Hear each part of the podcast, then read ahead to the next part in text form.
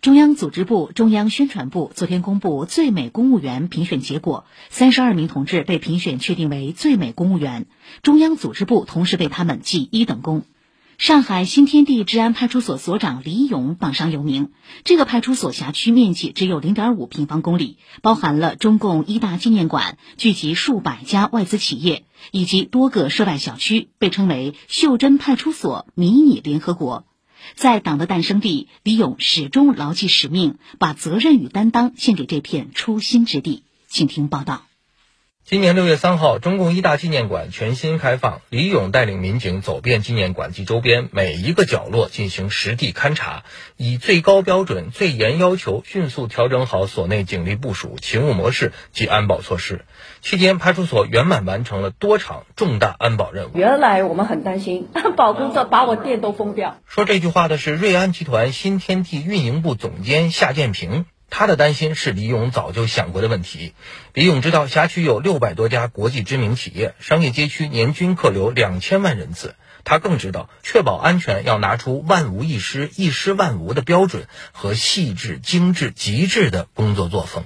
其实一分了之、一关了之，这个是最简单也是最安全的方法。但是对于上海，我们还是要结合自己的地方的特点，来把工作人性化的做好，把这个责任传递给其他的。我们现在把责任扛在自己的肩上。夏建平说，李勇的工作不仅彰显了上海城市管理绣花般精细，也体现了公安工作软实力。在沟通的当中，他就说：“你们几点钟到几点钟？建议你们。”关门，但是营业暂时不要走开，等我们通知随时打开。那这是非常人性化的，商户也我们也没有说大家很不愉快的，从来没有过，就来自于什么？我们跟新天地派出所我们之间的默契跟信赖。在李勇和战友的努力下，公平公正的法治环境、安全有序的社会秩序，成为新天地的金字招牌，使新天地区域商业效能一直位居深城前列。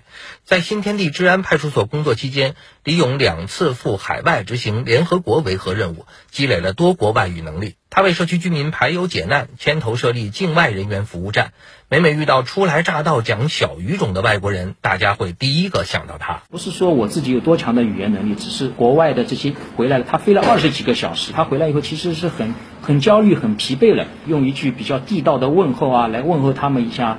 然后让他们解除这个焦虑啊，大家一个快速的把这个登记核查完成啊，这个是我们感觉的一个切入点。他还带领全所积极践行人民公安为人民宗旨，及时响应辖区各类警情和群众求助，受到市民游客广泛赞誉。以上由记者马尊一报道。